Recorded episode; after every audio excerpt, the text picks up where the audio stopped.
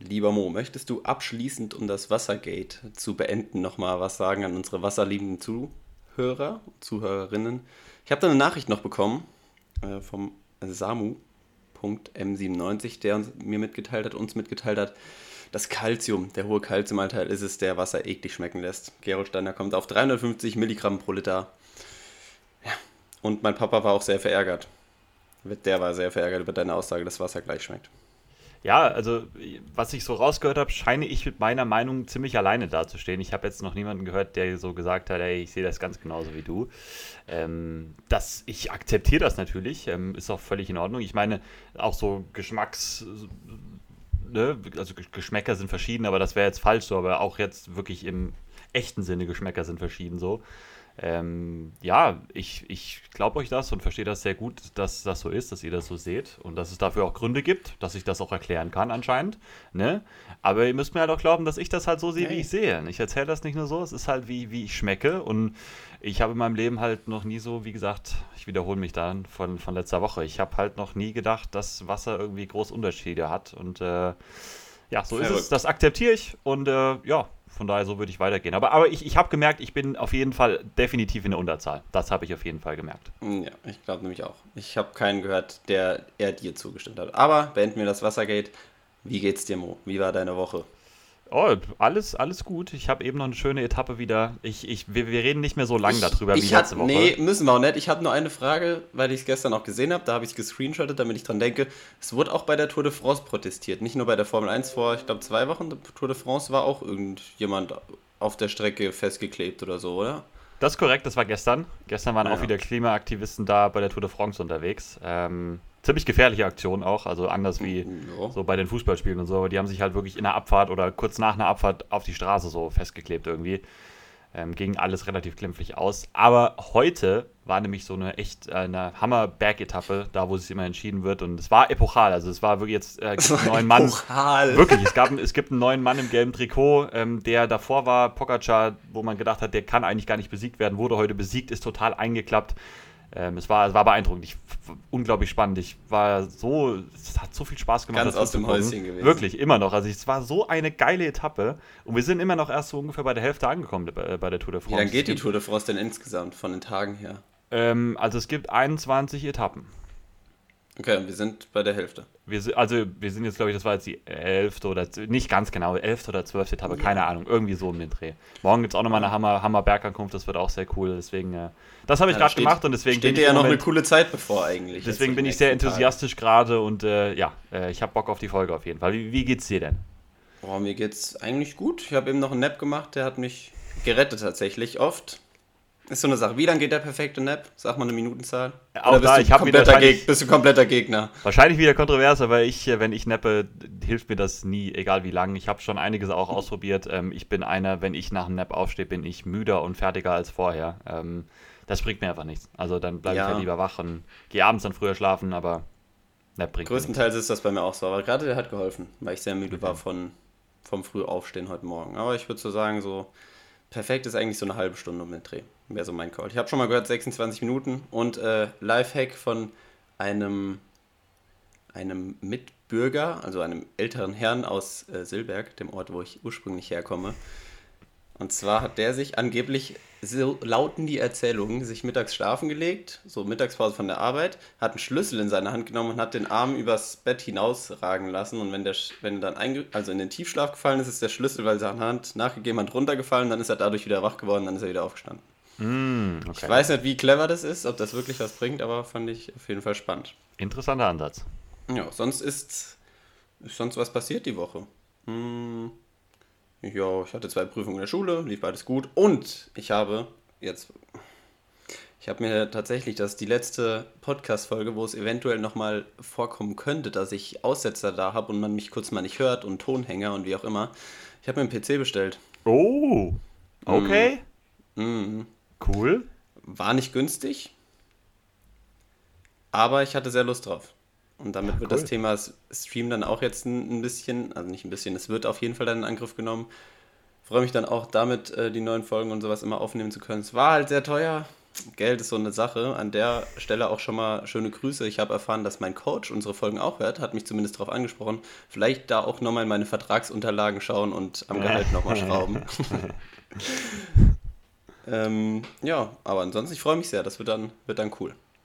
Ja, bist du weiter dann als ich. Also ich muss wollte mir auch noch irgendwann mal sowas zulegen, vor allem für Stream, weil ich das ja schon gemerkt habe. Du hast äh, erstmal viele Probleme mit dir ein Rennrad zuzulegen. Ja, genau, ich bin erstmal auf der Rennradschiene und das ist auch teuer. Ähm, von ja. daher, aber das, das, freut mich natürlich für dich. Das ist sehr, sehr, sehr cool auf jeden Fall. Das ist eine äh, schöne Anschaffung, ja. Ja. Und an der sagen. Stelle auch noch, ich kriege auch noch meine Kaution wieder, an der Stelle auch nochmal schöne Grüße an meine ehemalige Vermieterin. Die ah, wird ja. den Podcast sicher nicht hören, aber ich möchte gerne bei Battle meine Kaution haben. Ja, das verstehe ich. Das, ja. ja. Aber sie hat noch sechs Monate, meinte sie, nach Auszug. März, zum 1. März bin ich ausgezogen. Momentzeit hat sie noch. Ja, aber ich glaube, die reizt das aus, die Gute. Okay. Ich glaube, sie okay. reizt das aus. Hm. Cool.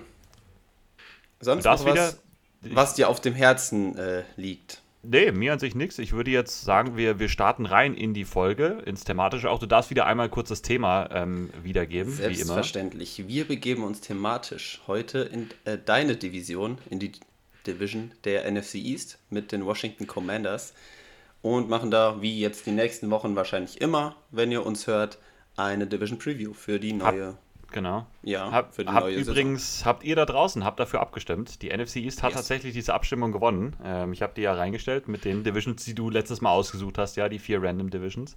Und die NFC East hat da gewonnen. Äh, gegen die mhm. AFC West, gegen die, äh, gegen die NFC North, genau, ja. Hat die ja, ja. Mhm. Also, ja. Relativ deutlich sogar. Ich freue mich natürlich. Dann könnt ihr euch nämlich auch auf besten äh, Football-Content mit Downset Talk noch, die werden dann diese Woche nicht die gleiche Division äh, beleuchten wie letzte Woche. Da waren wir mit denen gleich. Diese Woche haben sie eine andere. Ne, die haben auch eine Abstimmung gemacht, da wurden nach anderen gefragt. Die NFC East war da gar nicht dabei. Okay, achso, habe ich gar oder nicht zumindest gesehen. Oder zumindest nicht vorne. Ich habe okay. auf jeden Fall nachgeguckt. Ah, sehr gut. gut. Kommen wir erstmal. Ich glaube, ich bin heute der Fragensteller, oder? Ja. Deswegen kommen wir erstmal. Ich habe mir tatsächlich auch selbst was überlegt, weil mich da was interessiert hat. Aber ich schaue jetzt gerade nochmal rein, ob wir, ob wir auf Instagram was haben. Hm. Und in der Zeit stelle ich schon mal erstmal meine Frage, die ich mir okay. überlegt habe. Okay. Ich habe auch, ich habe auch wieder mehrere eigentlich, weil ich will auch die grundlegenden Dinge, wie aber, wir letzte aber spar Woche dir, spar dir, spar dir, spar dir eine auf. Also such dir jetzt eine von deinen aus und dann nimmst du sonst wieder eine mit in die nächste Woche. Ja, okay, aber ich finde, wir müssen jetzt eigentlich immer, wo wir angefangen haben mit, der, mit den erst Milch- oder Müsli-Fragen, sowas, müssen wir eine, eine grundlegende Lebensfrage immer drin haben. Okay. Aber vielleicht ist die ja bei den. Nee, ist bei den Instagram-Fragen nicht dabei. Dann gibt es halt mehr Fragen. Es tut mir leid. Also, es ist die Frage: Trinkst du Kakao? Hm, sehr selten. Sehr okay, selten. dann, geh, dann, dann, dann schwenke ich um. Pizza Hawaii. Was ist deine Meinung zu Pizza Hawaii? Fan. Fan, okay. Fan, mag Spannend. ich, tatsächlich. Ja, bei mir war es so, eigentlich war ich nie Fan, ohne Aha. es probiert zu haben, weil es für mich einfach nicht zusammengehört hat. Aber dann habe ich die, wahrscheinlich die schlimmste Hawaii, die man essen kann, die ofenfrische Tiefkühlpizza Hawaii. Und die schmeckt super. Ja, okay. Die schmeckt wirklich gut. Und da bin ich dann so Pizza Hawaii zumindest nicht Fan, aber auch kein Gegner mehr geworden. Deswegen sind wir uns da zumindest einig. Ich, ich habe auf jeden Fall auch Pizzen, die ich deutlich lieber mag noch. Aber ich ja. esse schon auch mal, ich habe schon mal Pizza Hawaii gegessen. Ich esse die an sich gerne. Da war auch bei Downset Talk mal eine Kontroverse, weil die beiden waren absolute Hater dieser Hawaii-Pizza. Und ich dachte, was hat die denen denn getan? So, das das wäre so das hm. Schlimmste, was es geben könnte, haben die mir da so gesagt. Keine Ahnung, aber ja. Okay. Ne, ist okay. Oh. Dann gehen wir einmal zur Community-Frage über. Mhm. Und zwar, es könnte sehr unangenehm werden, wenn ich die stellen würde. Da ist nämlich einmal die Frage reingekommen, was ist dein Lieblingswitz? Aber das machen wir nicht, weil das kann nicht oh witzig werden. Ja, gut. Ähm, aber auch kam vom Samu. Und die nächste Frage kommt jetzt auch vom Samu. Und zwar, was ist der beste Football-Film? Also Film, der so ein bisschen Football thematisiert. Uh, uh, uh, uh, uh. Ich weiß nicht, ich weiß nicht, wie viele Footballfilme du schon so gesehen hast, weil du kanntest ja ganz lange, ich weiß jetzt nicht. Ähm, ich würde tatsächlich, ich habe mir nochmal einen Film jetzt in der letzten Zeit relativ aktuell nochmal geguckt und das ist so, der geht nicht hauptsächlich, ja, schon hauptsächlich um Football. Ähm, auf Deutsch heißt der erschütternde, erschütternde ähm, ähm Wahrheit. Ich weiß nicht, auf Englisch heißt er irgendwie anders. Da geht es darum, dieser Typ, der diese. Ah, der, der lief letztens. Diese, der, lief der diese. Das, also Will Smith spielt da so einen Typen, der, der diese nach bei Footballspielern nach der Karriere dieses, äh, wie heißt dass die im Kopf so Probleme bekommen äh, mit diese Alzheimer-ähnliche Erkrankung? Ja, genau. Ich habe gerade den Namen, sorry, vergessen, weil ich jetzt nicht auf die ja, Frage vorbereitet war, aber der diese Krankheit halt entdeckt hat, dass das ein Ding ist bei Footballspielern durch die vielen Kontakte auf dem mhm. Kopf. Und den fand ich schon ziemlich spannend insgesamt. Ähm, okay. Ich habe auch noch nicht ja, so viele Footballfilme geguckt, muss ich dazu sagen. Also gerade so diese älteren habe ich kenne ich ja. jetzt nicht so. Also ich finde, was ich relativ neue auch geguckt habe, zum Beispiel, es geht da jetzt nicht hauptsächlich um das Thema, ja doch, also doch schon, äh, Blindside fand ich ein sehr, sehr cooler Film. Den mochte ich sehr gerne. Ja, ja der ist halt, was ich, an dem ja Film nicht mehr mag, ja. ist halt, weil der Typ, dieser Michael Ower, der auch in der NFL gespielt hat, halt gesagt hat, der ist halt sowas von weit weg von dem, was eigentlich passiert ist. Echt? So, ja, gut, das ja, wusste ich zum Beispiel. Jetzt hast du mir versagt. Ja, ja, ja ich habe den nämlich auch, wo ich den erstmal geguckt habe, dachte ich so, coole Story, ist natürlich ein absoluter Hollywood-Film, so richtig so typisch, so klischeehaft in vielen, vielen Dingen. Und dann habe ich halt irgendwann so einen Artikel gelesen, dass dieser Michael Ower gesagt hat, so richtig glücklich war er gar nicht mit diesem Film, weil da schon sehr, sehr viel verdreht worden ist und halt viel.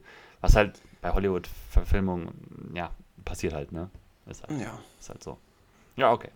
Ja, gut, das wäre so meine Antwort gewesen. Dieses Jahr hast du kein Draft Day geguckt, oder? Nee, habe ich nicht. Nee. Ah, ja, ja. Gut, eine Frage habe ich noch. Kommt wieder von mir.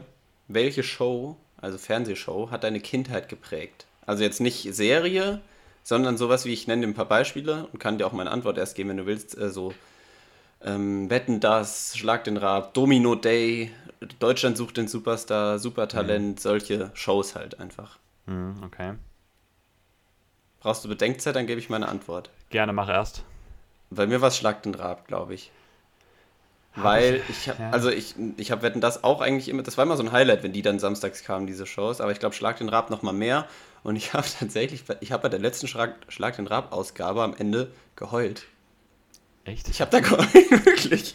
Ich fand das so krass, weil ich also drüber nachgedacht habe, das war so eine Show meiner Kindheit, die ist jetzt einfach vorbei und kommt nie wieder und Schlag den Star. Gut, das ist jetzt auch dann nicht irgendwie das Gleiche für mich. Und dann kam ja immer bei Ende, am Ende von Schlag den Rab dieses One Moment in. Ja. Ich singe jetzt nicht weiter, aber ja, das wird dann eine Katastrophe. Und das hat mich, das hat mich gehittet. Da okay. kam ich nicht drauf klar. Ja, okay. Ja, das habe ich, ich, wahrscheinlich von diesen Shows so hätte ich das auch gesagt. Ich, ja, ich weiß es nicht, welche wirklich so die Nummer 1 jetzt wäre in meiner Liste. Kann ich das aktuelle Sportstudio sagen? Ich glaube, das war wirklich das Ding, Darfst wo ich du auch. Ist sinnvoll. Samstagabend, also was sagen. heißt Kindheit? Das war natürlich, das war halt sehr, ist ja relativ spät immer. Das habe ich jetzt nicht mit jo. fünf geguckt oder so, aber nee, ja. Äh, so mit, keine Ahnung, 10, 11, 12 Jahren oder sowas habe ich da mal angefangen, das halt zu gucken. Mhm. Das war halt immer ja Samstagabends und so, da war Wochenende. Da ging ja. das. Und das war immer so das Ding, das Torwandschießen und so, das habe hab ich noch von ganz weit früher noch in Erinnerung. Und das war immer so das Ding. Da hatte noch keiner, hatten wir noch kein Sky oder sowas. Da war dann immer, gut, du hattest meist schon die Sportschau davor geguckt, aber ja, Sportstudio, ich glaube, das war so mein Ding, was ich eigentlich am regelmäßigsten auch geguckt habe. Ja, okay, cool. Ja, lass ich, lass ich durchgehen als Show. Okay, okay. Ich hätte noch mehr Fragen, die mich auch interessieren würden, aber soll ich sie mir aufsparen? Ich würde ich würd sagen, spare sie dir auf. Ich würde sagen, komm, nimm sie okay. mit. Lass sie ich da. Nehme sie mit. Wir haben noch eine lange Aufnahme. Aber dann, dann stelle ich sie vielleicht auch einfach nächste Woche schon. Auch schon mal ja. eine. Auch wenn du die Fragen raussuchst, vielleicht. Ja, ja, kannst du gerne mal. Mit. Das, das, das ist ein Deal. Gut, Startbench Cut hatten wir einen Vorschlag. Oh. Und der ist auch ein bisschen, ja, ist in der Team Edition. Also du musst ein Team starten, benchen, cutten. Ich weiß jetzt nicht, es wurden die Patriots, Steelers und Cowboys genannt. Und ich glaube, das, ich weiß jetzt nicht, ob es um die Qualität des Teams geht. Ich glaube, es geht so ein bisschen um den, weil wir die Teams jetzt alle beide, glaube ich, nicht so gerne mögen, darum da irgendwie ein Ranking reinzukriegen. Ja, und der, ich kann mir, war es von unserem Businessberater? Ja, der, der Businessberater hat wieder einen super Job gemacht und hat diese ja, diese Der weiß nämlich ganz genau, gebracht. dass das wahrscheinlich die drei Teams sind, die ich am wenigsten in der NFL mag. Ähm, also bei mir ist es erstmal relativ leicht tatsächlich. Okay. Ähm, ich mag die Cowboys nicht nicht. Also ich finde die Cowboys okay, deswegen sind, werden die mein Starter-Team. Mhm. Und Patriots, Steelers mag ich beide nicht. Patriots sind eigene Division, deswegen würde ich die Steelers benchen und die Patriots cutten. Ja. Ich würde wahrscheinlich. Nee, ich, start die, ich starte die Steelers, glaube ich, weil ich Mike Tomlin okay. so mag. Mhm. Ähm, und benche die Patriots und cutte die Cowboys jetzt nach Sympathie, weil, ja, Cowboys müssen bei mir gecuttet werden, das ist ganz klar. We them boys. Ja, nee. Sag ich immer. Also, da ist wirklich, also da, äh, so, ich mag die Steelers nicht unbedingt als Organisation oder sowas, aber es, es gibt halt bei den Steelers so ein paar Leute, die ich gut leiden kann. Bei den Cowboys, äh, alle Akteure, die da rumhampeln, finde ich irgendwie unsympathisch. I'm sorry. Hm. Äh, also wirklich, da gibt es keinen, den ich. Gut, ich mag eigentlich Dak Prescott. Ich mag Dak Prescott eigentlich. Der ist, der ist, der ist fein. Der ist, der ist cool drauf eigentlich, aber. Ich überlege gerade noch ein Beispiel, wen du mögen könntest. Aber nee, nee fällt mir jetzt auch so. Da wird's dünn, sag ich dir. Ich mag den Sohn vielleicht von, von Trevon Dix. Den Sohn von Trevon Dix, warum denn Hast du das Sohn? nicht gesehen? Der war, die waren doch bei Hard Knocks letztes Jahr und dann der war immer mal wieder drin. Und du siehst aber bei, bei Insta siehst du immer mal wieder irgendwelche Sachen, wie er so seinen Dad dann anfeuert und irgendwelche coolen Kommentare abgibt. Der ist ganz cool drauf. Der ist irgendwie fünf oder so, keine Ahnung. Okay, nee, das habe ich. Ich habe noch nie Hard Knocks geguckt tatsächlich. Okay. Was ich noch berichten wollte zur vergangenen Woche. Nach fünf Jahren habe ich mich dazu entschlossen, The Zone zu kündigen. Oh, ja, okay. Stimmt, mhm. hast du erzählt. Mir hast du schon erzählt, so. privat. Ja. Stimmt, hatte ich, ja, hatte ich dir gesagt. Ja, ich bin mal gespannt. Ich werde es mir, denke ich, irgendwie wiederholen und teilen dann, wenn Football wieder anfängt. Ich denke, das macht Sinn. Wie viel kostet der Game Pass? Weil damit guckt man ja auch Hard Knocks, deswegen kam ich gerade drauf. Hard Knocks kommt auch immer auf YouTube, kannst du dir das angucken, wenn das rauskommt, so. immer ein bisschen später. Okay. Also nicht unbedingt äh, originale Qualität, aber du findest immer alle Folgen in kompletter Länge. Da okay. habe ich letztes Jahr auch gemacht. Ähm, der Game Pass, oh, wie viel hat denn der Du hast den Game Pass ja, oder? Ja, ja, ich habe den, ich bezahle den auch immer in vier Raten, ich habe den nicht auf einmal damals bezahlt. Also ich glaube, ich habe immer so um die 40 Euro bezahlt, also so um die 150, 160 Euro kostet der Game Pass. Im Jahr dann? Im Jahr, ja, genau. Mhm. Okay. Ja. Ja, ist ja jetzt auch nicht, The Zone ist dann teurer, oder? Mittlerweile. Ähm, wenn du dir auch den Game Pass holen willst, dann kannst du auch, normalerweise könnten wir drüber reden, dass wir uns den teilen, weil du kannst ja noch zwei Bildschirme gucken. Also zum Beispiel, ah, wenn du jetzt ja, sagen genau. würdest, du also hast da Bock drauf.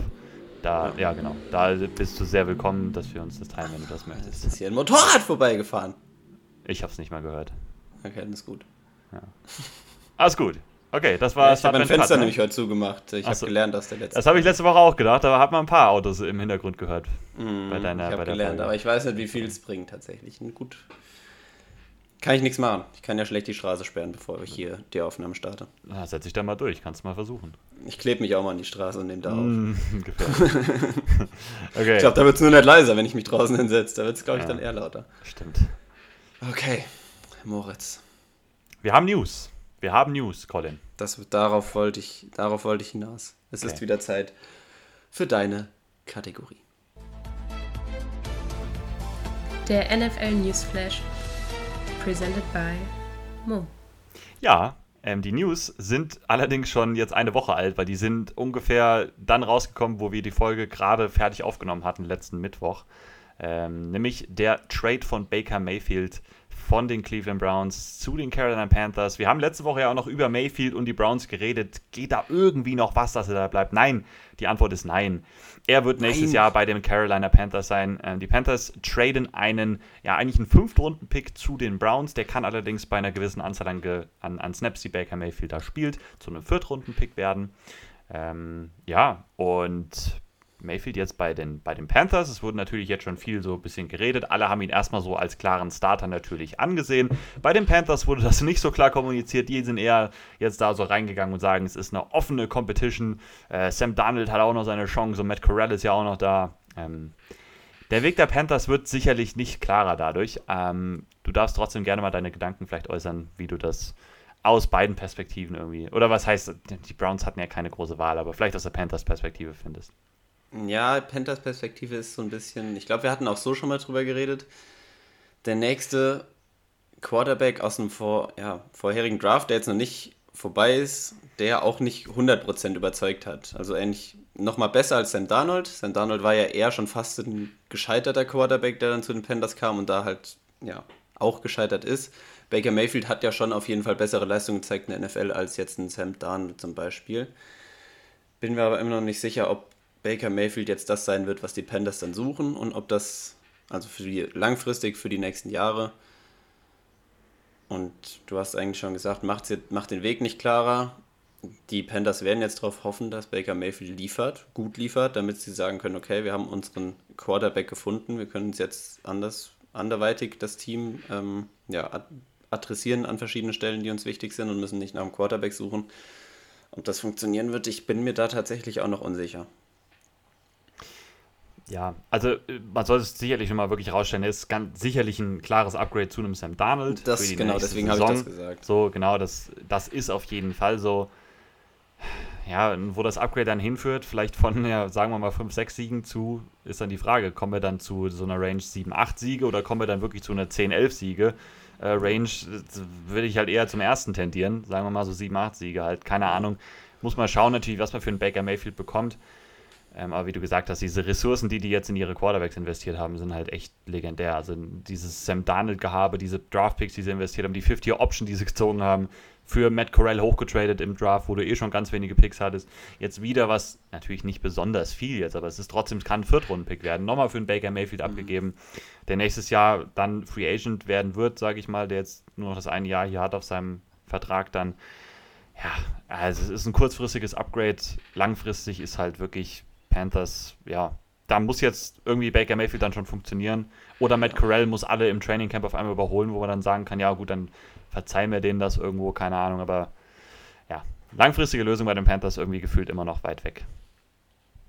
Das denke ich auch. Könnte auch nur ein bisschen mehr ein bisschen mehr durcheinander würfeln, den ganzen Haufen da bei den Panthers und für Unruhe sorgen, kann ich mir ja, vorstellen. Ja, und dann auch diese Offense jetzt mit Baker Mayfield, mit dem Ben McAdoo, weiß ich halt. Also diese, diese Ben McAdoo-Verpflichtung, das war ja von Anfang an, wo ich so gesagt habe, ja, nee, also weiß ich nicht. Äh, ja, dieser Panthers-Weg, der sah lange ziemlich gut aus, aber irgendwie äh, ein bisschen merkwürdig in der letzten Zeit.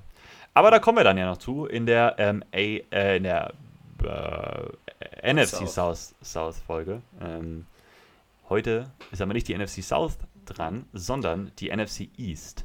Sollte man noch erwähnen, jetzt kurz, wir bleiben ganz kurz bei den News, bevor unser Hauptintro dann eingespielt wird. Ähm, Keel Harry, den Trade vielleicht noch kurz. Ach, ja, ja. Er ist nicht relevant, aber das war auch nochmal was, was zumindest. Stimmt. ja, ich habe mir das angeguckt, habe so gedacht, ja, wenn du dran denkst, sagst es, wenn nicht, dann nicht. Jetzt hast du mich dran erinnert. Das habe ich ja. dran gedacht. Nikhil Harry, Harry. Mach du, mach, du hast gesagt. Nikhil Harry wurde von den Patriots zu den Bears ähm, getradet für einen Siebtrunden-Pick, oder? Mhm. Ja, also das Bears Receiving Core dadurch halt stark aufgewertet. Mhm. Für das nächste Jahr sieht jetzt super aus, müssen sich keine Gedanken mehr machen. Man sieht dein Grinsen nicht, musste, musste dran ja, denken. Leute glauben dir das vielleicht. Nee, das ja. ist für die Bears, ich weiß nicht, also noch ein Receiver, von dem ich jetzt aber nicht erwarten würde, dass er da groß, also die Nummer 1 Rolle dann übernimmt und die Offense trägt. Ich, ja. Ja, ist irgendwie äh, Receiver-Tiefe, aber nichts, was groß Upgrades liefert. Nikhil Harry von einem First-Round-Pick jetzt zu einem, also zu einem Spieler, der ein Gegenwert von einem Siebtrunden-Pick wert ist, ähm, ja. ja. ist auch ein gewisser Fall. Aber gut. Ist ein guter Weg. Gut, du hast schon eingeleitet. Ich glaube, das waren die News. Wir gehen zum Main Part. Washington meets Miami der NFL-Fan-Podcast mit Moritz und Colin. Und starten mit der NFC East. Soll ich wieder anfangen? Möchtest du? Du darfst gerne anfangen. Ich fange an. Wir gehen durch. Einfach durch die Teams, eigentlich vom Stil her, ähnlich wie ich es letzte Woche gemacht habe. Ich fange an mit den New York Giants. Und fange mit der Offense an. Geht das Team da einmal durch wo da die größten Veränderungen sind. Ich würde mal sagen, das dürfte dann schon eigentlich die Offensive Line sein, die ja auch immer eines der größten Probleme war bei den New York Giants.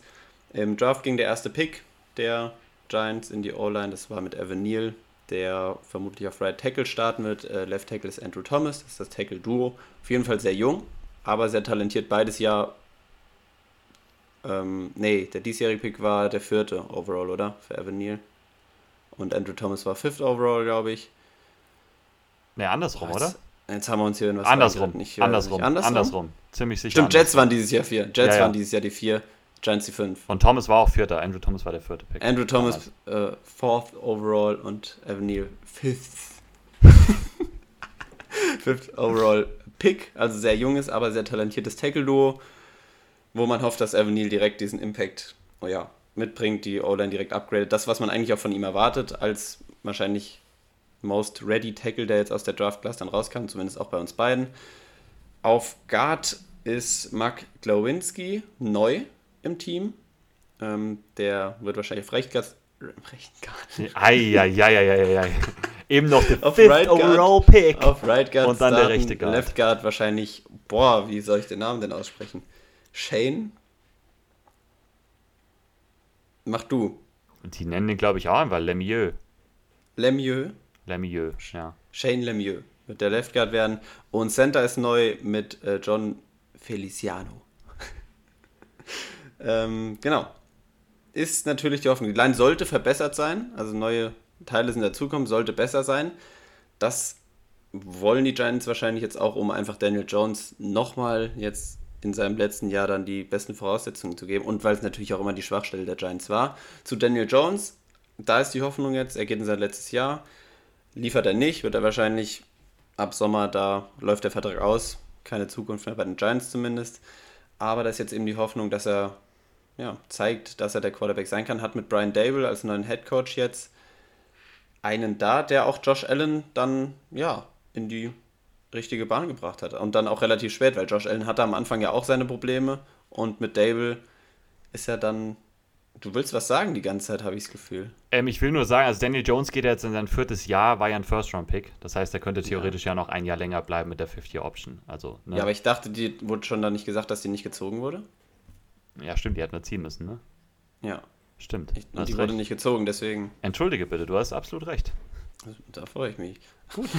naja, habe ich ganz vergessen. Das stimmt, hast recht, hast recht. Okay, cool. Ja, und ich war bei Brian Dable, bei dem man sich natürlich erwa erwartet und auch erhofft natürlich, dass er Daniel Jones da halt nochmal weiterentwickeln kann und er unter ihm einfach besser spielt. Das Receiving Core an sich steht dafür auch. Da hat sich nichts verändert soweit. Äh, Kadarius Tony war ja First-Round-Pick im letzten Draft, hat jetzt noch nicht sonderlich überzeugt, aber zumindest in vereinzelten Spielen schon die Ansätze gezeigt, dass er es kann. Kenny Golladay ist da, hat letzte Saison auch keine gute Saison gehabt, ist aber an sich ja bekannt, was er von den Lions, zu was er fähig ist. Und Sterling Shepard, den ich jetzt hier im Slot in der Starter Projection habe, sollte da auch noch. Also das Receiving Core insgesamt für Daniel Jones sieht da wirklich gut aus. Nichts Überragendes, aber ordentlich, würde ich sagen. Zumindest, wenn die wieder in Form kommen. In Kenny Golladay zum Beispiel. Das ist natürlich die Frage. Du guckst sehr kritisch, weil ich glaube, jeder hat wahrscheinlich die letzte Saison vor Augen, wie das Ganze bei den Giants da aussah. Nämlich nicht sonderlich gut. Aber ich habe da ein bisschen Hoffnung zumindest drin. Es sollte und wird wahrscheinlich dann auch der Fokus auf dem Pass liegen, ähm, um Daniel Jones da halt einfach zu testen dahingehend. Ähm, in Brian Dables System haben ja die Running Backs auch in, ja, in der im Passing Game schon eine Rolle. Das kann Barclay auf jeden Fall. Matt Breeder kam mit von den Bills, also mit Dable, der kennt das System auf jeden Fall. Deswegen bin ich gespannt, wie die Running Backs funktionieren werden. Das stelle ich mir eigentlich sehr, sehr cool vor. Vor allem auch Barclay bin ich gespannt, ob er wirklich jetzt dann mal zündet nach der Verletzung. Nach dem Kreuzbandriss, den er hatte, ja letzte Saison auch wieder verletzt gewesen, glaube ich mal. Ja. Oder war es letzte Saison der Kreuzbandriss? Ne, letzte Saison war irgendwas nee, mit nee. Knöchel, glaube ich. Ne? Ja, der hatte da auch wieder, ja, ja. Ja, also da auch wieder eine ganz schwierige Saison gehabt, wird jetzt wieder so eine Comeback-Saison haben mit neuem Headcoach, neuem System, dann da hoffentlich zeigen, dass er, ja, also ich glaube, den Second Overall Pick war schon, kann man schon sagen, dass er das jetzt nicht wert war. Aber zumindest, dass er wirklich, so wie er damals galt, einer der talentiertesten Running Backs in der Liga ist. Und ich glaube, das könnte gut funktionieren. Zur Defense der Giants, da haben wir auf Edge Aziz Ojolari, der wurde ja letztes Jahr gedraftet, jetzt zusammen mit dem neuen Defensive End, mit Kayvon äh, Thibodeau, auch First Round Pick jetzt gewesen im diesjährigen Draft. Defensive Tackle sind Leonard Williams und Dexter Lawrence, also Defensive Tackle sehr, sehr gut aufgestellt. Edge wird sich natürlich zeigen. Ähm, Thibodeau soll natürlich den direkten Impact haben, ist immer die Frage, wenn ein Rookie da reinkommt. Darf man da unbedingt von ausgehen? Das ist so die Frage, dass er das direkt auch macht du glaubst das ja wahrscheinlich eher, also ja, also du warst ja nicht der größte Thibodeau-Fan. Du kannst dir wahrscheinlich vorstellen, dass das noch nicht so direkt funktionieren würde, oder? Wie ist deine Meinung zu Thibodeau? Kurz dich mal mit einbezogen. Ja, ich, genau. Ich bin da ein bisschen skeptischer, dass er den Mega-Impact haben wird, der ihm schon nachgesagt wird, so gefühlt. Also, er wird, also ich glaube nicht, dass er ein schlechtes Jahr spielen wird und auch seine Plays machen wird, aber den Mega-Impact, da bin ich halt eher kritisch. Ist halt auf jeden Fall das, was die Giants in der Defense die letzten Jahre ja, was die Schwachstelle der Defense war. Und das waren die Edge-Positionen, also äh, Pass Rush. Und da haben sie halt mit äh, Thibodeau aufgerückt, aufgerüstet, das wollte ich sagen. Ähm, und der soll mit Ojolari jetzt da eben das Duo bilden und vor allem mit dem Defensive Tackle Interior sollte da auf jeden Fall Druck generiert werden können. Auf Linebacker Blake Martinez, der hat letztes Jahr nur drei Spiele gespielt, da wird man auch hoffen, dass der durchzieht die Saison, zusammen mit äh, Tay Crowder, steht er in der Starter Projection. Äh, Props an der Stelle nochmal raus an Adrian Franke, von dem ich die Starter Projection wieder geklaut habe. Und dann ist Cornerback die Frage, wie man den Abgang von James Bradbury dann kompensiert. Man hat Aaron Robinson, Dory Jackson auf Cornerback und äh, Darnay Holmes, der da im Slot jetzt war. Ist jetzt nicht das, worauf ich 100% vertrauen würde, so unbedingt. Aber die Defense und vor allem die Secondary der Giants sah die letzte Saison ja eigentlich nicht schlecht aus. Die Defense war da relativ ordentlich, würde ich sagen, war jetzt nicht das größte Problem.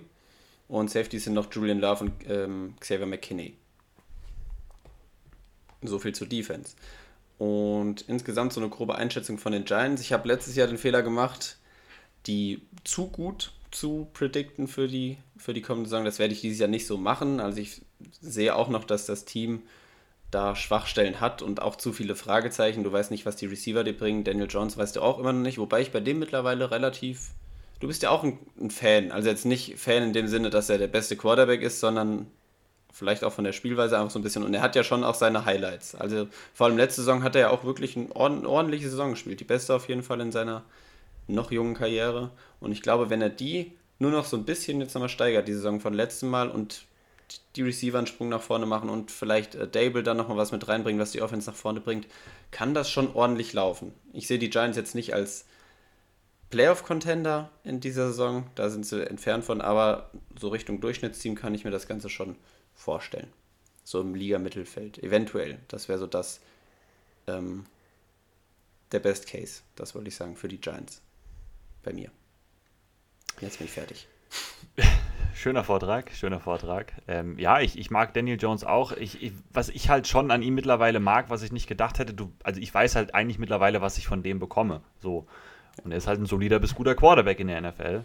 Mit wirklich schlechten Umständen noch in den letzten Jahren. Das hätte ich jetzt auch noch so gesagt. Also ich glaube schon, dass diese letzte Saison, vor allem mit Joe Judge, was da so abgelaufen ist, dass da schon viel Joe Judge mit drin war. Dass da schon auch ein großer Teil davon war. Ähm, und ich glaube schon, allein durch den neuen Head Coach und so das neue Regime jetzt so ein bisschen, dass da einiges besser werden wird, auch auf dem Feld direkt.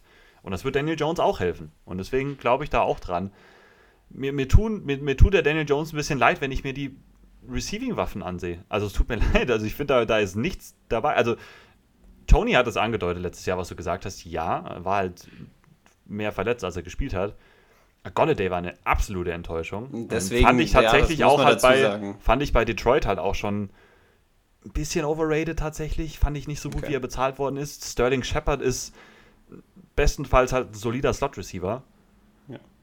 Und Tight End steht hier Daniel Bellinger als Starter oder Ricky Seals Jones. Ricky Seals Jones habe ich als Starter stehen. Stimmt, da, den habe ich gar nicht thematisiert. Also, der, der, tut mir leid. Der tut mir wirklich leid, der Daniel Jones. Also, so schön das mit Brian Dable ist und der sicherlich da auch schematisch ein bisschen was frei bekommen wird, aber habe ich schon echt Sorgen. Also, ähm, Saquon, ja, da bin ich gespannt drauf, hoffe ich drauf. Aber Daniel Jones und seine Waffen tun mir halt leid. Die Defense dagegen halt, das ist das Prunkstück. Also habe ich mir jetzt auch nochmal so angeguckt. Ich habe mir jetzt nicht wirklich, haben wir auch letzte Woche schon mal gesagt, nicht so mega auf die Giants vorbereitet, aber da ist schon richtig viel Talent drin. Ähm, natürlich da auch dann wieder dadurch ein paar Fragezeichen. Wie wird Thibodeau sein? Aaron Robinson zum Beispiel jetzt erst in seinem zweiten Jahr, der wird Starter jetzt sein müssen. Der hat letztes Jahr schon gut gespielt, aber ne, jetzt Outside wahrscheinlich starten. Ojulari und so, also viele junge Teile, die so ein bisschen reinfinden müssen, aber da ist schon richtig viel da. Also die Defense gefällt mir sehr gut. Ähm, ja, die Offense, Offensive Line gut angegangen. Ähm, halt die Receiving-Waffen, die sind wirklich für mich echt problematisch. Äh, bin da gespannt, aber ich glaube schon, dass die Giants auch, wie du es schon angedeutet hast, auch auf dem auf einem guten Weg sind, einfach in die richtige Richtung so, dass sie sich da so ein bisschen rauskämpfen aus ihrem Tal. Mehr dazu in der Standing on Record Prediction dann am Ende. Richtig, sehr schön, sehr schön, sehr schön. Gut, das war's Fahren Sie fort. Das war's zu den New York Giants. Ich würde dann einmal Sie. weitermachen mit meinem Lieblingsteam, mit den Washington Commanders. Da können wir einmal ganz kurz drüber reden. Ähm, denke, die größte Story dieser Offseason in Washington war natürlich der Trade für Carson Wentz. Ähm, letztes Jahr das mit Fitzpatrick hatte ja nicht funktioniert. Taylor Heineke hat sich nicht wirklich als Starter durchsetzen können. War klar, dass sie was tun. Wir haben über diesen Wentz-Trade auch schon ausführlich geredet ähm, und wie teuer der war und so weiter. Ähm, man muss jetzt mal sagen, es ist auf jeden Fall ein Upgrade zu dem Taylor Heineke, den wir letztes Jahr hatten. Und Washington hat letztes Jahr sieben Siege mit Taylor Heineke geholt ähm, und war lange Zeit auch in, so in den Playoff-Rennen mit dabei. Ähm, von daher da, ne, Carson Wentz, das wird jetzt sicherlich seine letzte Chance da sein, jetzt da abzuliefern. Und er hat, finde ich, wirklich auch Möglichkeiten dazu. Ähm, einmal zu seinen Receiving-Waffen zum Beispiel zu gucken. Terry McLaurin hat ja seinen neuen Vertrag bekommen, absoluter Top-Receiver. Denke, ähm, der wird auch froh sein, einen Quarterback zu haben, der auch mal ihm den Ball vernünftig zuwerfen kann, der mal wirklich einen starken Arm hat. Ähm, denke, dass die können beide voneinander auf jeden Fall profitieren. Ähm, John Dodson, der First-Round-Pick von Washington, denke, der wird der andere Outside-Starter sein. Ähm, muss man natürlich auch schauen. Hat er im College nicht so viel gemacht. Das war so der größte Kritikpunkt so ein bisschen bei einigen, ähm, dass man Dodson eher als Slot Receiver, als reinen Slot Receiver in der NFL dann sieht und nicht als Outside Receiver. Hier in Washington muss er es eventuell schon machen, weil im Slot natürlich jetzt im Moment zumindest ein Curtis Samuel steht, den sie ja letztes Jahr von Carolina geholt haben, teuer bezahlt haben, beziehungsweise ähm, in der Free Agency. Der letztes Jahr aber eigentlich kein, also nur ein paar Snaps gespielt hat, weil er als nur verletzt war. Ähm, Habe ich mir jetzt so ein bisschen als X-Faktor hier in der Offense eingetragen, weil ich glaube, als so ein Curtis Samuel in Topform, das hat man in Carolina gesehen, kann der Offense mega viel helfen. Wirklich als Slot-Receiver, aber natürlich auch als Gadget-Waffe auf, auf Sweeps, ähm, ne, auf irgendwelchen anderen Screens oder sowas. Ähm, an sich auf dem Papier finde ich die Receiving Group aber insgesamt ziemlich gut. Du hast noch die Army Brown dahinter, der es immer wieder angedeutet hat letztes Jahr, den ich ja sehr mochte damals im Draft, ähm, im letzten Jahr. Aber ich glaube schon, dass Wentz da vernünftige Waffen hat. Auch bessere Waffen als letztes Jahr zum Beispiel in, äh, bei den Colts. Das würde ich auf jeden Fall sagen. Wenn halt ein Curtis Samuel gesund bleibt und John Dodson, sagen wir mal, zumindest zeigen kann, dass er ein Outside Receiver auch irgendwie werden kann oder zumindest irgendwie ein guter Receiver direkt in Jahr 1 werden kann, dann ist das eine gute Receiving-Gruppe. Ähm, du hast auf Thailand Logan Thomas steht jetzt hier drin, der hatte halt seinen Kreuzbandriss relativ spät im Jahr. Ich denke mal nicht, dass der schon Week 1 ready sein wird. Hast dahin aber einen John Bates, der letztes Jahr ein Viertrunden-Pick war, der richtig gut gespielt hat, der da letztes Jahr schon übernommen hat, weil Logan Thomas ja auch letztes Jahr verletzt war. Ähm, hat da viel angedeutet auf jeden Fall. Ähm, du hast Cole Turner gedraftet. Das ist insgesamt schon ein guter Thailand-Raum auf jeden Fall, wenn äh, Logan Thomas dann auch noch zurückkommt. In der Offensive Line zwei neue auf den Guard-Spots. Da haben sie ja Brandon Scherf und Eric Flowers gehen lassen. Die waren beide zu teuer. Gerade Brandon Scherf auf jeden Fall ein absoluter Top-Guard in der Liga, das ist klar. Aber auch mit Verletzungen und hat sehr viel Geld in Jacksonville bekommen. Haben sich halt dafür dann von Jacksonville Andrew Norwell geholt und auf der anderen Seite noch einen Trey Turner, äh, der war davor bei Pittsburgh. Zwei Veteranen, aber sehr günstig einfach, haben dahinter auch vernünftige Tiefe und ansonsten Charles Leno Left Tackle, Sam Cosme Right Tackle, Center Chase Roulier. Washington war letztes Jahr, glaube ich, Top 5 in der Offensive Line ähm, und das war sehr, sehr überraschend, weil auf, auf dem Papier ist das halt von den Namen her so eine Offensive Line, die halt solide, solide bis gut ist, sagen wir mal. Die hat letztes Jahr vielleicht ein bisschen überperformt. Wenn sie das aber so ungefähr halten können, ist das immer noch eine gute Offensive Line, denke ich. Ähm, da kann sich nicht beschweren. Antonio Gibson auf Running Back hier als Starter eingetragen, hat natürlich jetzt Brian Robinson ähm, im Nacken, den sie in der dritten Runde geholt haben. JD McKissick weiterhin so der Scatback, Scatback, Receiving Back. Ähm, auch ein sehr guter, tiefer Running Back Room. Also insgesamt die Offense halt, ja, es, es, es steht und fällt einfach mit Carson Wentz. Was für ein Carson Wentz werden wir nächstes Jahr sehen? Ähm, kriegen wir das MVP-Level oder ansatzweise dieses Level, was er in Philadelphia damals gezeigt hat, oder halt das, was wir letztes Jahr vor allem in den wichtigen Spielen, zum Beispiel gegen Jacksonville oder sowas, gesehen haben. Ähm, ich als Fan hoffe natürlich, dass wir irgendwie wieder den positiven Wentz äh, bekommen. Ähm, aber ich, ich, bin da sehr gespannt. Ich kann es wirklich schwer einschätzen. Ich finde, wie gesagt, die Waffen besser, die er, die er hier hat. Ähm, aber ja, auf Carson Wentz halt zu setzen nach den letzten Jahren fällt mir dann trotzdem irgendwie schwer. Ähm, in der Defense sticht natürlich weiterhin heraus diese Defensive Line. Allerdings muss man da schon auch sagen, Chase Young hat es ja letztes Jahr das Kreuzband gerissen. Auch da sehr unwahrscheinlich, dass er wirklich Week One dann schon, schon bereit sein wird. Deron Payne, Jonathan Allen, Montez Sweat, alles First-Round-Picks, haben wir schon sehr viel drüber geredet. Man muss allerdings auch mal sagen, dass die letztes Jahr nicht gut waren.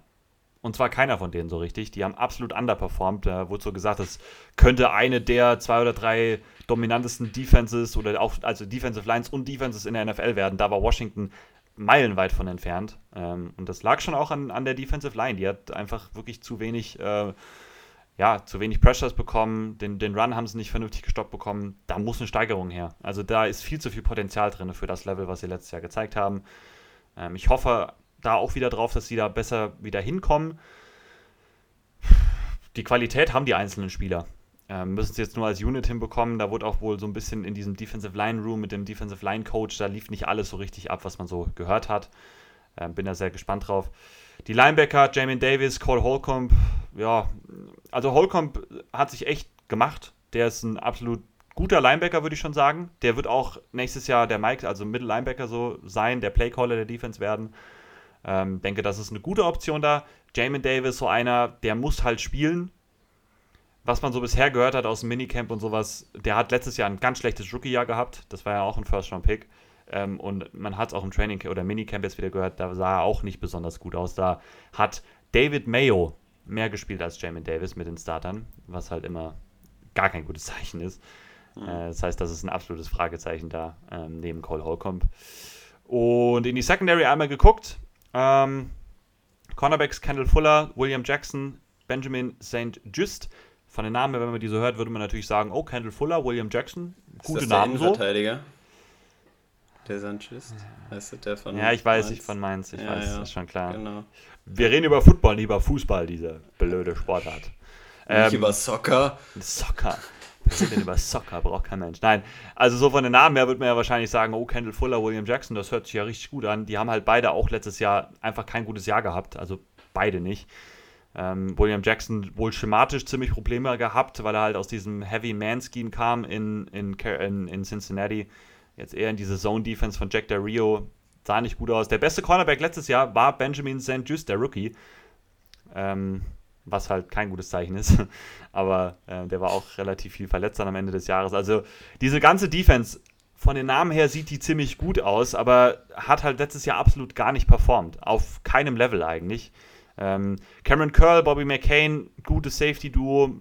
Cameron Curl würde ich fast sagen, gut bis sehr gut. Bobby McCain halt so ein bisschen darunter, so solide bis gut würde ich jetzt nicht viel mehr drüber sagen. Ähm, denke, das ist halt einfach solide bis gut insgesamt als Gruppe, die ganze Secondary. Ähm, mir, mir, fällt es ein bisschen schwer, diese Defense einzuschätzen, weil ich letztes Jahr doch sehr enttäuscht war. Ähm, da hatte ich deutlich, deutlich mehr, wir alle hatten, alle hatten irgendwie mehr erwartet von dieser Defense. Ähm, ich glaube, es hängt viel damit zusammen, dass diese Defensive Line ähm, dominanter werden muss. Wenn die dominanter ist, glaube ich, hilft das sehr dieser Secondary, die so ein bisschen wackelig war und auch den Linebackern.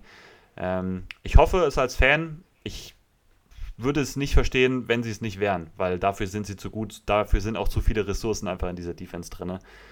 Ähm, aber Washington tatsächlich ist auch ein Team, was mir, das fällt mir unglaublich schwer, die einzuschätzen. Weil halt so viele Fragezeichen da sind. In der Offense halt mit Wentz, in der Defense mit diesem Underperform letztes Jahr. Mhm. Es kann da wirklich gefühlt von, sagen wir mal, ja, ich will jetzt nicht zu viele Siege sagen, aber es kann von sehr weit unten bis ziemlich weit oben auch, also was heißt ziemlich weit ja. oben, aber eher oben halt so ein bisschen enden. Ja. Ähm, aber auch da wieder mehr dann nochmal in der Record Prediction vielleicht. Ich bin auch dann sehr gespannt, wie du die siehst. Ähm, ich glaube, das war alles, was ich über mein Team so erzählen kann. Ich weiß nicht, ob du noch irgendwas hinzufügen willst oder irgendwas, irgendwas nicht sagen viel. willst. Ich finde nur, also ich stehe den Commanders an sich wirklich sehr, sehr positiv geneigt dagegenüber. Also ich ja. habe da Hoffnung tatsächlich. Echt? Ich mag das Team an sich, so wie es besetzt ist man muss halt natürlich immer sagen, es ist natürlich immer leicht gesagt, ja, wenn, wenn die Defense jetzt so spielt, wie man es erwartet von denen und Carson Wentz einigermaßen okay ist, dann gehen die in die Playoffs. So, das ist natürlich immer leicht gesagt, weil so muss es auch erstmal kommen. Aber zumindest von Talent her, also ich wüsste die, die Umstände jetzt für Wentz, finde ich super. Du hast gesagt, das Receiving Core ist top, das sehe ich ganz genauso. Und die Defense, zumindest wenn Chase Young dann zurückkommt, er wird ja im Laufe der weiß nicht, bis Mitte Saison auf jeden Fall. So die ersten Wochen, dann irgendwann wird er schon zurückkommen, oder? Ja. Ich weiß nicht, wann die Verletzung war aus dem Kopf, deswegen. Relativ früh, sicher. das war so Week 5 oder 6 oder sowas. Ja, ich denke, also, sollte, also ich kenne den Stand nicht, aber wenn das klappt, Chase Young wieder da ist und die Line dann halt nicht an der Performance, auch selbst wenn sie nur normal spielt, dann ist die Defense ja auch schon sehr, sehr ordentlich. Also ich kann mir die das schon eine positive Saison vorstellen. Aber du hast halt gesagt, man kann ist halt immer leicht gesagt, ja, wenn sie dann normal spielen, nicht underperformen, vielleicht ist dieses Underperformen dann halt auch doch der Standard, man weiß es nicht. Vielleicht passt da irgendwas nicht. Es ist spannend. Du hast gesagt, es ist nicht so ganz gut zu greifen, wie man ja. die Commanders da einordnen soll. Ja, ist, genau. Es ist halt so ein Team, was, was eher selten in der NFL ist, dass wir so ein Team haben, was eigentlich auf dem Papier sehr, sehr gut aussieht, auf vielen, mhm. vielen Stellen und dann äh, die einfach total auf allen Ebenen vor allem halt defensiv, jetzt spreche ich jetzt defensiv letztes Jahr, halt so underperformen. Also auf allen Ebenen. Da war keiner, der wirklich sein, also fast keiner. Jonathan Allen hat normales Niveau so gespielt, wenn man sich so die Grades und sowas anguckt und die, und die Stats und Cole Holcomb. Das waren die einzigen beiden, die auf ihrem normalen Niveau waren. Der Rest war wirklich deutlich darunter. Und da fragst du halt, ist es dann schematisch? Das kann natürlich sein. Ähm, liegt es am Defensive Line Coach oder an den Adjust oder keine Ahnung, an den Assignments, die sie denen geben mhm. oder sowas? Passt das nicht zum Spielstil? das ist für mich dann zu weit weg. Und deswegen muss ich dann irgendwie ja, drauf wetten oder ein bisschen hoffen, dann als Fan persönlich jetzt, dass es dann halt besser wird. Das ist halt echt schwierig. Ja, jetzt wo ich schon mal wieder an die Standing Prediction äh, denke, das wird auch wieder gar nicht leicht für mich. Mhm. Da das, äh, also es ist auch wieder die nächste Division, wo das einfach richtig, richtig schwer wird, wenn man da auf 4, ja. 3, 2, ja. ja, 1 wüsste ich glaube ich sogar, aber ja, ist irgendwie, das ist sehr, sehr schwierig. Ja. Gut. Weiter geht's. Dein Vortrag ist zu Ende. Ich finde es immer super. Haben wir letzte Woche, glaube ich, auch schon gesagt, wenn man auf die Audiospur guckt, immer diese einzelnen Vorträge, die man da so mhm. raushört von uns jeweils. Komme ich zu meinem nächsten. Da geht es um die. Hallo, ich ähm, stelle euch heute die Dallas Cowboys vor. Wir fangen an mit meiner Gliederung. Ich fange an mit der Offense, dann mache ich die Defense und am Ende nochmal mein Fazit.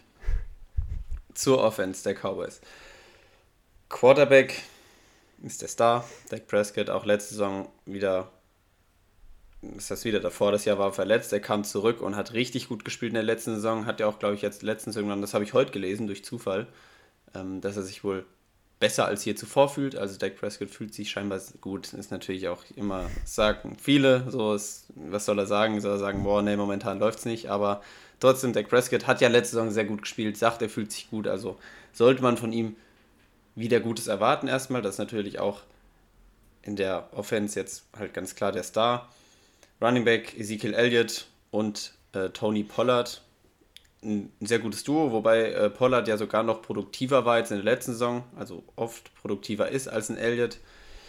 Receiver ist so das erste, wo man drüber reden muss, weil da ja der Abgang von Murray Cooper ähm, ja, zu erwähnen ist, den wir jetzt letzte, letzte Woche schon bei den Browns dann halt erwähnt haben. Da rückt jetzt halt CD Lamb vor, der soll, wird da jetzt die Nummer 1 Receiver-Rolle übernehmen. Dann hast du Michael Gallup, der hat sich das Kreuzband gerissen, deswegen ist da schon mal erstmal die Frage, ob der zum Start der Saison fit ist. Ob er Hund, also ist er nicht. Gehe ich jetzt mal. Also das war, glaube ich, später noch als Chase Young. Also das kann ich mir schlecht vorstellen, okay. auch da, dass der Week One ja. bereit ist. Dann wird der nämlich schon mal rausfallen. Da haben wir dann einen Jalen Tobert dahinter und James Washington. Der aber eher das, der Slot Guy ist jetzt hier in meiner, in meiner ähm, Projection. Und ist auch die Frage, wie Michael Gallup nach dem Kreuzband zurückkommt. Also nicht nur wann, sondern auch wie, in welcher Form er ist. Deswegen ist Receiver da so eine Frage. Ich denke schon, dass Dak Prescott die Receiver besser aussehen lassen wird. Also wird sie, denke ich, das wird schon funktionieren auf jeden Fall. Ich denke, CD Lamb wird dann, wenn er jetzt nochmal mehr, ja, mehr eingebunden wird, das muss er ja. Ich kann mir schon vorstellen, dass er das kann, eine größere Rolle übernehmen, aber es wird sich halt auch erst zeigen müssen. Ähm, Dalton Schulz hatte auf Titan letzte Saison eine ordentliche Saison und dann kommen wir halt zur O-Line, wo dann auch ja, zwei wichtige Spieler ersetzt werden mussten. Einmal auf Left, jetzt muss ich überlegen. Ja, Left Guard, da wurde er gedraftet. Da wird Tyler Smith aus der ersten Runde wahrscheinlich starten, weil man Connor Williams verloren hat an meine Dolphins. Und Right Tackle Terrence Steele, spricht man den Stil aus? Mhm. Der ersetzt ähm, Lael Collins, der bei den Bengals jetzt ist. Ähm, Liner insgesamt einmal durch, von Left Tackle nach Right Tackle durch, ist Tyron Smith, Tyler Smith, Tyler Biadash, spricht man so aus? Biodas. Biodas. Biodas, also. ja, der ist bestimmt irgendwie eigentlich so ein Tscheche oder so und dann sagt man Biadash. Biadash. Oder Ungar. Ja, Biodas. Ähm, right Guard Zach Martin und Right Tackle Terence Steele, dann wie schon erwähnt. Ja, also ein bisschen neu zusammengestellte Line. Line war ja eigentlich auch immer das, korrigiere mich, wenn es nicht stimmt, ähm, war ja eigentlich auch immer was, was die Cowboys stark gemacht hat. Die hatten ja eigentlich eine ziemlich starke Line so über die letzten Jahre hinweg. Jetzt dann mit Connor Williams und Lyle Collins schon Abgänge, die wehtun könnten, je nachdem, wie sie halt aufgefangen werden, ob sie gut aufgefangen werden. Das ist dann die Frage. Und man muss auch, man muss auch sagen, die, sein. Und die Line war auch letztes Jahr lange nicht mehr so gut wie davor die Jahre. Sie hat ziemlich regressed auch. Man sind auch schon ein bisschen diese absoluten Stars, so Tyron Smith und Zach Martin sind halt jetzt beide auch schon deutlich über 30, so das hat man schon auch gemerkt. Ja, wobei über 30 ist ja bei Linemen jetzt auch Das oft stimmt. dann nicht so. Das, Das stimmt. Aber gut, ist, natürlich ist es nicht von Vorteil, jetzt dann auf einmal dann älter zu werden. Das ist ja, bringt Erfahrung, aber natürlich Athletik geht vielleicht ein bisschen verloren. Aber das sind halt Sachen, das Receiving Core ist schwächer geworden durch Amari Cooper, durch den Abgang, durch Michael Gallup, der erstmal ausfällt. Und die Line schwächer und anfälliger wahrscheinlich. Das könnte halt natürlich oder wird auf Dak Prescott Einfluss haben und mm, habe ich ein bisschen Angst, dass die Offense vielleicht nicht gut in die Saison reinstarten wird oder generell halt durch die Saison kommt. Defense.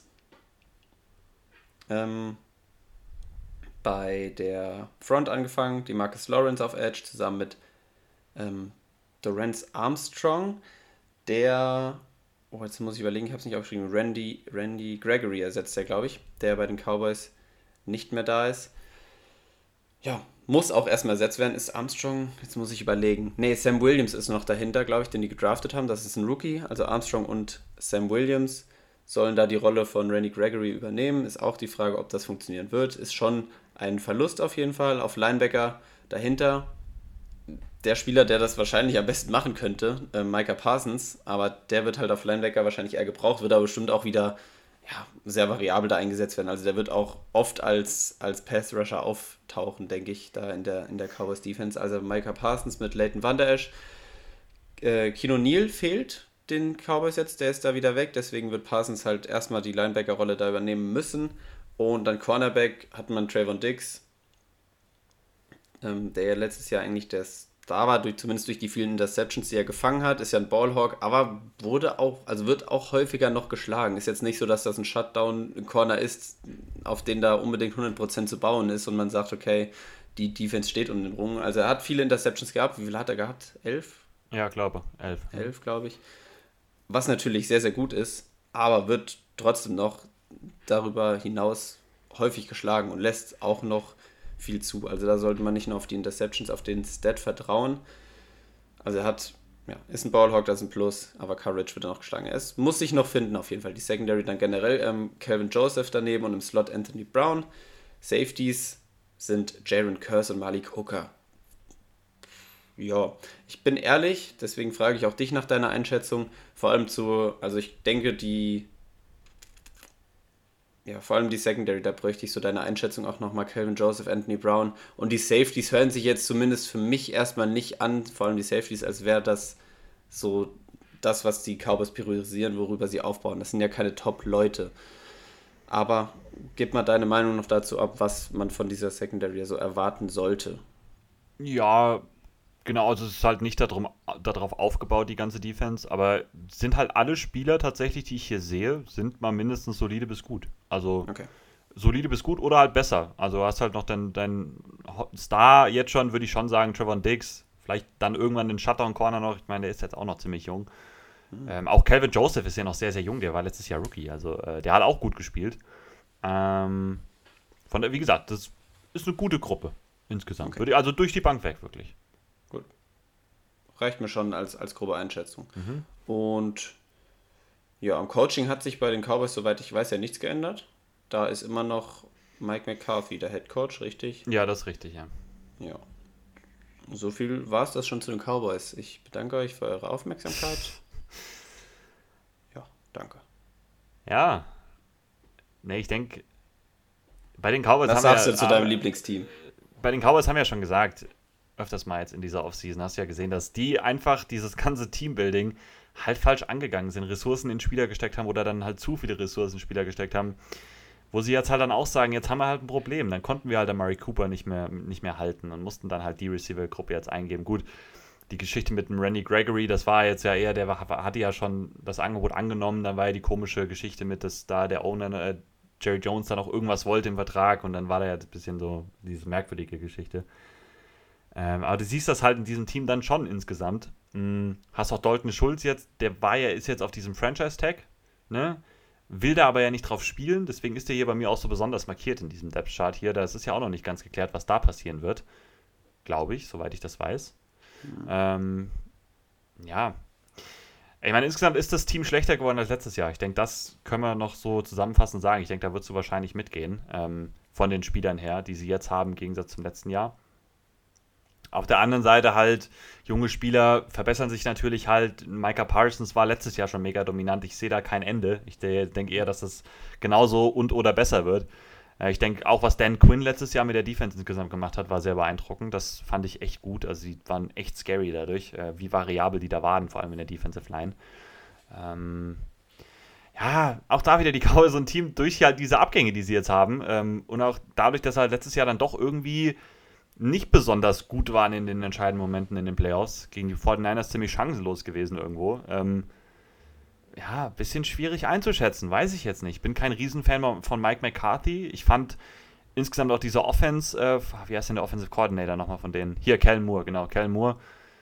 Fand ich ziemlich einfach gehalten in vielen Aspekten, ähm, schematisch. Und ja, ich weiß nicht, haben wir jetzt schon groß angekündigt, wollen jetzt Dak Prescott mehr als Runner einsetzen und so.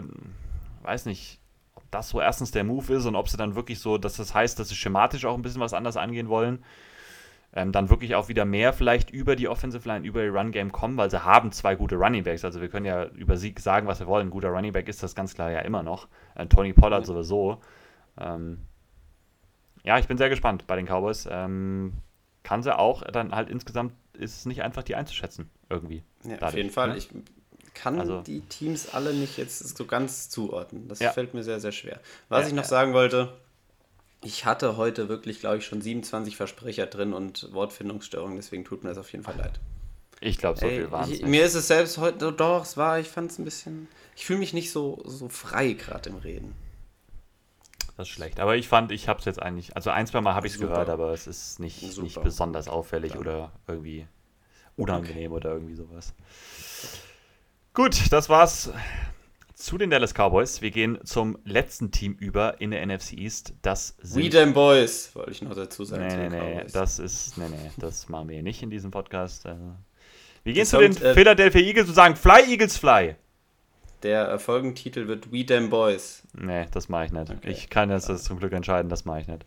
Dann, dann lösche ich das ganze Ding. Ähm, wir gehen, wie gesagt, zu den Philadelphia Eagles. Und bei den Eagles ist natürlich, haben wir jetzt auch schon ein paar Mal drüber gesprochen, über dieses Team. Da ist schon einiges an Hype im Moment am Rollen. Ne? Haben ja ihren Quarterback Jalen Hurts, der sich schon verbessert hat, natürlich in vielen Aspekten.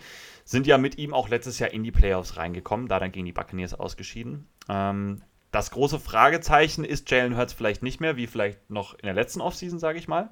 Aber irgendwie ist es immer noch so ein Fragezeichen, weil so ein Ding, wie weit kann er sich noch verbessern, wie weit kann er sich noch steigern, weil besonders gutes Jahr von seinem, seinem Grading her oder sowas war es jetzt halt immer noch nicht von Hertz. Ähm, da muss schon noch eigentlich was kommen, damit man sagen kann, okay, die Eagles haben da wirklich ihren Franchise-Quarterback für die nächsten zehn Jahre gefunden. Ähm, auf Running Back haben sie Kenneth Gainwell als alleinigen Starter, war ein Scherz, nein, natürlich nicht. Miles Sanders natürlich äh, immer noch die Nummer 1 da. Dahinter mit Boston Scott, Kenneth Gainwell, aber ein ausgeglichenes Backfield. Hoffentlich sehen wir, ich bin ja auch Fan gewesen von ihm, hoffentlich sehen wir unseren guten Kenneth mal ein bisschen mehr als letztes Jahr und nicht so viel Boston Scott vielleicht. Und wie, John Gainwell. Howard irgendwann hole ich, mir, irgendwann hole ich mir ein Kenneth Gainwell-Trikot. Oh, aber da musst du ja ein Eagles-Trikot holen. Deswegen sage ich irgendwann, vielleicht passiert da ja noch okay, irgendwas und der okay. äh, wird zu irgendeinem coolen Team getradet oder okay, ja. ge, ges, gesigned von irgendeinem Team, was ja, ich cooler finde. Okay, ja, das, das finde ich fair. Also, äh, trotzdem insgesamt ein Running Back Room, denke ich, der ist okay. Äh, kann sich auf jeden Fall sehen lassen. Kam ja auch letztes Jahr sehr viel über das Run-Game, ne? aber natürlich auch durch ihren Quarterback, klar, der hat auf jeden Fall geholfen. Und haben natürlich immer noch eine super Offensive Line. Die ist immer noch unverändert. Ähm, John Mailada, Landon Dickerson, Jason Kelsey, Isaac Sim. Sumalo, Sumalo, Sumalo, weiß ich nicht genau. Ja, und, La und Lane Johnson, dieser Sumalo hat ja diesen, äh, hat ja Brandon Brooks ersetzt, der ja retired hat, ist. Ähm, haben ja noch Cam Jurgens in diesem Draft da als sozusagen Nachfolger für Jason Kelsey geholt. Ähm, also insgesamt diese Offensive Line war letztes Jahr schon sehr, sehr gut. Absolut top. Ich weiß jetzt nicht genau, wo sie waren, aber waren Richtung Top 5 auf jeden Fall unterwegs. Da sehe ich es ja auch nächstes Jahr wieder. Da sind echt auch noch junge Spieler drin. Also John Malada, Landon Dickerson, die sind sehr jung. Und du hast die Veteranen so ein bisschen auf der anderen Seite mit Kelsey und mit äh, Lane Johnson. Das ist schon sehr, sehr gut. Ähm, die Receiver-Gruppe natürlich äh, geupgradet worden durch diesen AJ Brown-Trade, über den wir schon ausführlich geredet haben, klar. Ähm, dann hast du noch auf der anderen Seite, outside, hast du Devontae Smith, der letztes Jahr nicht ganz mit den anderen beiden Top-Rookie-Receiver mithalten konnte, mit Waddle und mit, ähm, mit Jamar Chase, aber auch ein gutes Jahr hatte. In der Offense, die halt nicht übers Passing-Game ungefähr oder unbedingt so aufgelegt war. Ähm, ne, hat auf jeden Fall viel schon angedeutet. Und mit Quest Watkins, der letztes Jahr schon eine Überraschung war, der kam so ein bisschen aus dem Nichts eigentlich, so ein kleiner Speedstar, hier im Slot jetzt angegeben als, als Starter. Haben dahinter natürlich noch Jungs wie ein Zach Pascal, den haben sie geholt aus Indy, oder Jalen Rager, ja, ne, den haben sie halt auch noch, der ist auch noch da. ähm, ja, aber insgesamt, also eine gute Receiver-Gruppe jetzt. Also mit AJ Brown, Devontae Smith, Quest Watkins, das ist absolut im, würde ich sagen, mal im oberen Drittel der NFL, würde ich so insgesamt sagen. Das, da würde ich wahrscheinlich mitgehen, ohne jetzt genau das mir angeguckt zu haben. Ähm, Frage bleibt dann halt, wie weit kann auch ein AJ Brown dann noch dieses Passing Game verbessern? Da haben wir auch schon mal so grob drüber geredet, ob AJ Brown jetzt eine ganz klare Verbesserung für das Passing Game der Eagles ist oder auch für Jalen Hurts sein wird. Ähm, da darf man halt drauf gespannt sein. Individuell natürlich eine super Verstärkung erstmal. Ähm, in der Defense sticht, denke ich, schon die Defensive Line heraus. Du hast da auch wieder ein paar Veterans drin, Brandon Graham, du hast Fletcher Cox, du hast Javon Hargrave, du hast John Davis gedraftet, der dann auch noch mit reinkommt in diese Big Butt Boys da. Du hast, du hast noch einen Josh Sweat dahinter, du hast einen Derek Barnett als Edge Rusher auch noch so ein bisschen. Ne? Ähm, da ist schon sehr, sehr viel drin. Also sehr viel Talent, Erfahrung, gute Mixtur irgendwie aus beidem. Ähm, einzige Sache, du und du hast ja noch natürlich, das habe ich jetzt fast vergessen, auf der anderen Seite so als ja, Sub-Linebacker, wie auch immer, so als Sub-Pass-Rusher hast du Hassan Reddick, den sie aus Carolina geholt haben, äh, der ja in dieser Rolle da sehr aufgegangen ist, im letzten Jahr bei Arizona und dann, dann bei den Panthers im letzten Jahr wirklich. Ähm, hoffe, dass die Eagles ihn auch wieder einsetzen, dann kann der da eine mega Verstärkung auf jeden Fall sein. Ähm, größten Fragezeichen in diesem Team habe ich schon noch immer auf Inside Linebacker. TJ Edwards ist da so der Mittellinebacker Starter, der Playcaller. Der ist solide, der hat da auch okay gespielt letztes Jahr. Ähm, du hast eine Kobe D natürlich gedraftet, der allerdings ja bis in die dritte Runde gefallen ist. Muss man schauen da hatten ja trotzdem viele eine sehr hohe Meinung drüber über den. Ich denke, dass der so als zweiter Linebacker da auch starten kann. Ich habe jetzt hier noch äh, Kaiser White angegeben in meinem Depth Chart, ähm, den sie von den Chargers geholt haben. Muss man dann schauen, ob Dean ihn vielleicht irgendwann ablösen kann. Ist halt höchstens solide im Moment so diese Gruppe. Je nachdem, wie sich Dean dann entwickelt, kann das dann noch besser werden. Muss man halt schauen. Secondary auch sehr, sehr gut. Hast noch Darius Slay, der ist zwar auch schon mittlerweile etwas älter, aber immer noch auf einem hohen Niveau, auch letztes Jahr gewesen. Du hast James Bradbury geholt von den Giants. Ähm, Avante Maddox so als, als Slot Corner. Hast noch einen Zach McPherson dahinter. Also, das ist absolut gut, muss man echt sagen. Ähm, da kann man nichts gegen sagen. Die beiden Safeties, ähm, Anthony Harris und jetzt habe ich hier Marcus Epps angegeben. Ähm, und noch, du hast noch einen Jack Whiskey Tart. Ähm, jetzt haben sie halt dahinter so ein bisschen stehen in diesem Depth Chart. Ist ja eher dieser, ist ja eher ein Strong Safety, genauso wie Anthony Harris. Muss man schauen, wie die sich da aufteilen. Aber immer noch halt auch wieder solide bis gut das Safety-Duo von denen. Ähm, und insgesamt die Defense gefällt mir auch sehr, sehr gut. Die war letztes Jahr schon auch gut, hat aber ihre Grenzen aufgezeigt bekommen, in den Playoffs vor allem. Gegen die Buccaneers, da hast du gesehen, dass da auch schematisch zu wenig Kreativität drin war. Würde mir sehr wünschen, dass mit Spielern wie einem Hassan Reddick oder auch einem Kobe Dean und einem Jordan Davis jetzt so ein bisschen mehr Variabilität da reinkommt, dass du ein bisschen mehr Disguises reinbringst, dass du mehr Blitz oder sowas nicht nur in deinen Zones sitzt oder so. Ähm, und dann kann das auch, kann die Defense noch stärker werden, als er letztes Jahr schon das angedeutet hat. Also Eagles auch echt mit, haben wir ja schon, wie gesagt, ein paar Mal angedeutet, mit sehr, sehr vielen Moves, die alle auch einfach Sinn machen. Die alle in so Richtung gehen, wo wir sagen, ja, Sachen verbessert, die halt noch nicht so perfekt waren. Ähm, da ist schon viel auf einem richtig guten Weg. Auf jeden Fall. Wollen wir direkt rübergehen? Gehen wir direkt ich rüber. Ich würde sagen, wir gehen direkt rüber. Und rüber heißt in dem Fall, dass wir in unsere äh, Standing und Record Prediction reingehen. Hast du was aufgeschrieben?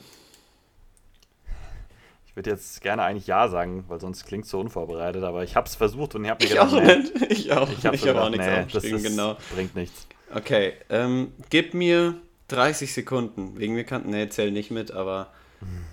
Ich muss kurz zumindest mit Zahlen überlegen, weil ich glaube, meine Order habe ich, wie ich die Teams ranke, aber noch keine genauen Zahlen. Jetzt ist hier einfach ruhig, perfekt.